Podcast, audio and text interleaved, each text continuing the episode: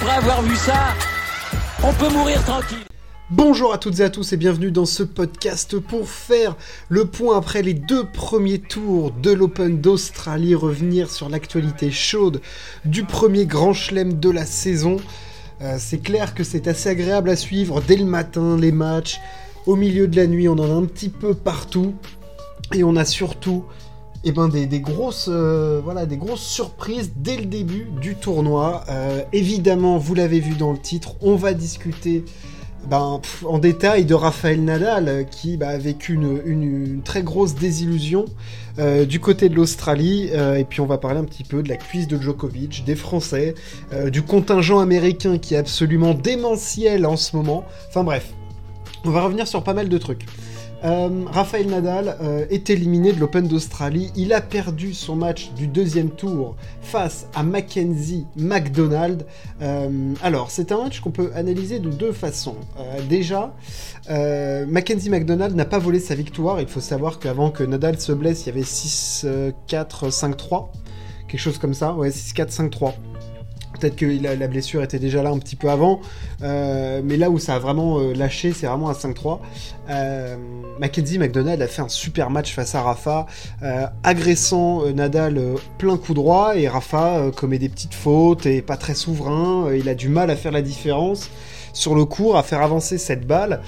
bon, c'est clair que c'était pas du grand Rafa, mais c'était pas catastrophique non plus. Mais McDonald euh, vendait clairement sa chance et avait vraiment l'opportunité de mener euh, de 7-0 avant que Nadal se blesse, quoi. Et puis il y a cette blessure. Cette blessure, Nadal clairement ne peut plus mettre un pied devant l'autre. Alors maintenant, on sait a posteriori que c'est euh, le muscle, donc ilio psoas, hein, du psoas iliaque, du coup, qui est touché. 8 semaines d'arrêt pour Rafa, qui va du coup rater Indian Wells, Miami, Dubaï. Début prévu, retour sur, de, sur la terre battue. Mais la, question qu'on se pose, elle va au-delà de ça parce que Rafa, on le sait ces derniers temps, la fréquence des blessures est quand même énorme. Euh, depuis la victoire à Roland Garros, c'est les abdos, les abdos euh, du côté de, Wimbledon. Il se répète les abdos juste avant l'US Open. Il est blessé pendant tout le tournoi presque. Euh, après, là, il se répète, il se répète la hanche. Enfin, je veux dire, il, a été tout le temps blessé. Le pied à Roland Garros, il joue sous infiltration pendant deux semaines. Il est tout le temps blessé. Euh, voilà, à la fin de saison dernière, il gagnait pas de match. Là, cette saison, il en gagne pas, quasiment pas non plus. Donc, il y a quand même des questions qui se posent. Et il y a surtout quelque chose qui, m'interpelle fort.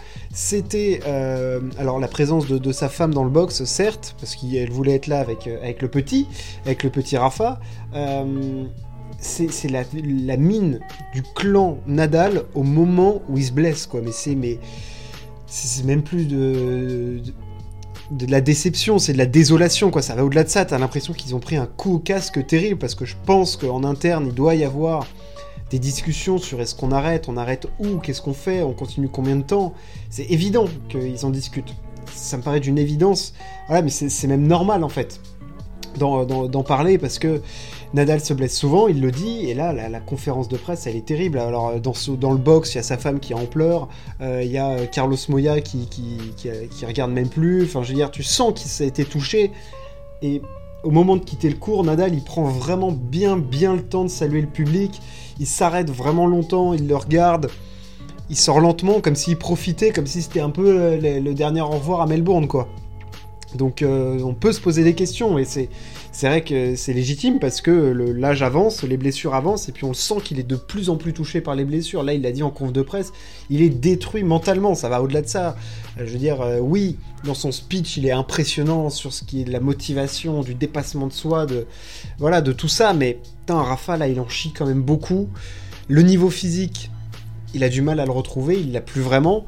Et le niveau tennistique, c'est encore pire que ça. C'était voilà, il en fait, il a besoin de son physique pour pouvoir s'exprimer au niveau du tennis. Et là, en ce moment, ça, ça, clipse pas quoi. Il n'y a, pas. Et je sais pas s'il le retrouvera. Et plus ça avance, plus je me dis qu'il le retrouvera pas. Donc voilà, Rafa éliminé, évidemment. Sur une nouvelle blessure, malheureusement. Alors McDonald a fait un match énorme, il allait le chercher, mais clairement, cette blessure l'a empêché de défendre ses chances. Et voilà, c'était le premier séisme euh, de ce tournoi, sachant que son compère Novak Djokovic, lui, est dans de beaux draps aussi, parce que, alors, il a gagné son deuxième match. Il a été un petit peu inquiété par Enzo Cuoco, et moi, ce qui m'inquiète surtout, c'est la cuisse de Novak Djokovic. Alors, Le truc avec Novak, c'est que t'as toujours des doutes, parce que, bon, Nadal, quand il est pété, tu sais qu'il est pété. hein. De toute façon, ça se voit, il met pas un pied devant l'autre, euh, ou alors il abandonne au match d'après, ou alors euh, il abandonne euh, avant le tournoi. Donc quand Nadal est blessé, il est blessé, il joue pas. Quand Joko est blessé, t'as toujours un doute. Le mec, il dit qu'il gagne un grand chelem avec une déchirure de 2 cm aux abdominaux, alors tu sais que c'est impossible. Je veux dire, il y a du... Voilà, il y a quand même des, des- des antécédents pour Novak. On le voit souvent se plaindre et tout. Là, face à Kwako, pendant le deuxième set, sa cuisse, c'est clairement alarmant. Voilà, si tu regardes de, but en blanc, c'est alarmant. Enfin, je veux dire, le mec, il arrive pas, euh, tu le sens, il arrive pas à se réceptionner après le service. euh, Enfin, voilà, il y a des vraies interrogations. Et tu regardes les deux derniers sets face à Kwako, bon, alors euh, en plus Enzo était cuit physiquement, mais ça a l'air d'aller plutôt pas mal. Alors il te dit qu'il est inquiet, que c'était moins bien qu'au match d'avant, que il trouve ils, ils essaient de chercher les solutions, il a refait son tape, bon. Je sais pas quoi en penser de Novak Djokovic. Je veux dire, euh, tant que ce, mec-là est quand même un mutant, et il a un niveau de jeu qui est très élevé en plus, on le voit là, il joue très bien, je trouve.